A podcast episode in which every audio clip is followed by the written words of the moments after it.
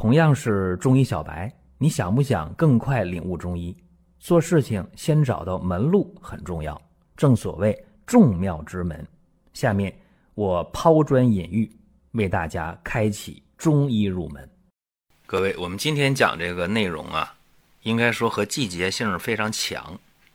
从国庆节长假之后，好多地区陆续的就出现了小朋友啊，从幼儿园、小学、初中到高中，出现了甲流啊、支原体肺炎呐，还有就是重感冒特别多，甚至啊，有的班级啊，这班主任老师说了，我们班级里边请假的人数控制在了个位数。感觉特别开心，因为严重的时候，这班级里边啊，请假的会超过半数以上。阳了以后呢，大家的呼吸道特别脆弱，所以前段时间呢，我给大家在音频当中讲了支原体肺炎的一个方法，然后很多人就觉得，哎呀，太开心，太及时了。感兴趣的啊，可以在中医入门这个音频当中啊，你去查找一下前段时间。讲了一个支原体肺炎的方子，那么今天讲什么呢？今天给大家讲一个小朋友啊，一般是幼儿园或者小学的小朋友，他容易出现的一个唇炎的问题。唇炎呢，中医又叫什么？又叫唇风。就这个嘴唇上啊，出现了红肿疼痛啊，流水甚至破裂啊，这么一个病。这个病呢，大体上相当于慢性的唇炎啊，西医说的慢性唇炎，大概是这么一个对应的关系，不完全对应啊，大体对应。这病怎么来的呢？有湿热，有风邪啊，有风热，比较复杂。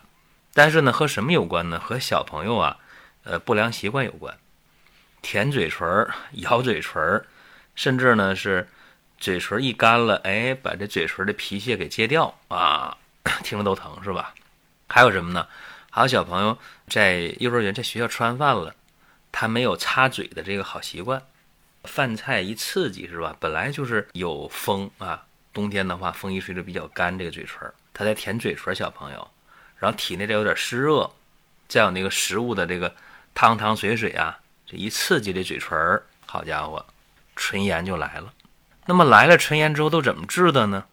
过去方法我我不提了啊。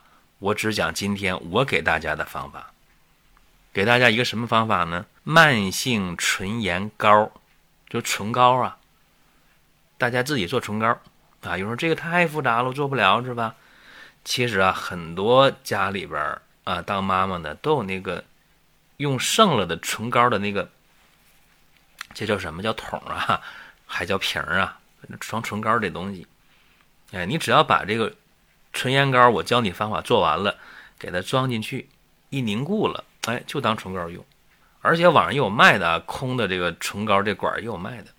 你嫌这麻烦也无所谓啊，你准备那么一个小的盒啊，干净的小药盒都行，把这唇膏呢自己装里边就行了。怎么做呢？我说一下啊，非常简单，买桃仁儿十克，打成细粉，越细越好。有人说十克桃仁儿。人家不给加工啊，太有可能了啊！不给你加工怎么办呢？自己家里不是搅拌机吗？是吧？把这十克桃仁儿打细粉，反复打，打越细越好。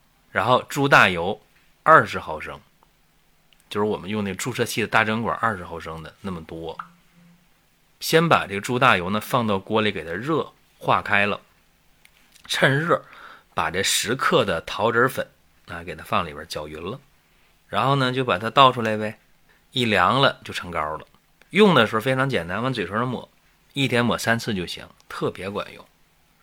那么这个还用病例说话啊？一个八岁的女孩，嘴唇干燥，又痒又痛，六天了。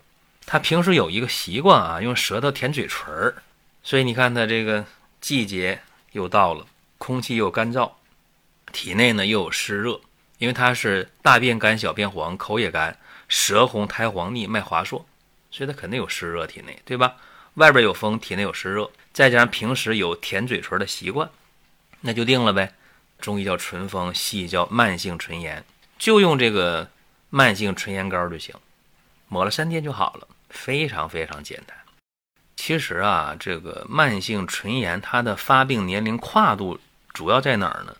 主要就是四五岁到十岁左右啊。再大一点的孩子的话呢，他就知道自己去擦嘴了，吃完饭啊，拿着纸巾擦一下。平时呢也不会总去舔嘴唇，问题就不大。那么四五岁以下太小的孩子也没这问题，为啥呢？基本上家里父母或者老人照顾这孩子也照顾的比较好，就是在幼儿园啊，到了大班或者学前班，然后到了小学，在五六年级之前吧，就这段时间的孩子最容易出现慢性唇炎的。所以呢，今天这个方法讲完之后啊，一个是让孩子养成良好的生活习惯。不要去舔嘴唇，不要用手去接那嘴唇干巴的那皮儿。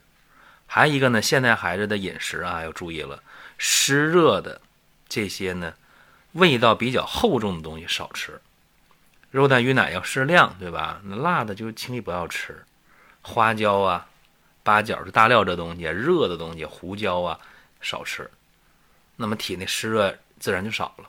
平时呢也可以用一些。呃，甘油类的唇膏什么都没有，就是甘油，对吧？或者凡士林抹一抹，这样的话，孩子的嘴唇就保持一个好状态。吃完饭的话呢，用纸巾、干纸巾及时的把这嘴唇擦干，也是一个好习惯。所以说，今天这个方法呢，给大家一个参考。尤其是你看什么呢？这孩子大便干、小便黄，哎，那你就想吧，在家的饮食习惯，十有八九啊，就是外边的风加里边的湿热。哎，就唇炎就来了，所以说这个方法呢值得推广啊，也希望每个小朋友都能够健健康康、快快乐乐的。各位可以在音频下方留言互动，也可以点赞转发。专辑还在持续的更新当中，各位，我们下一次接着聊。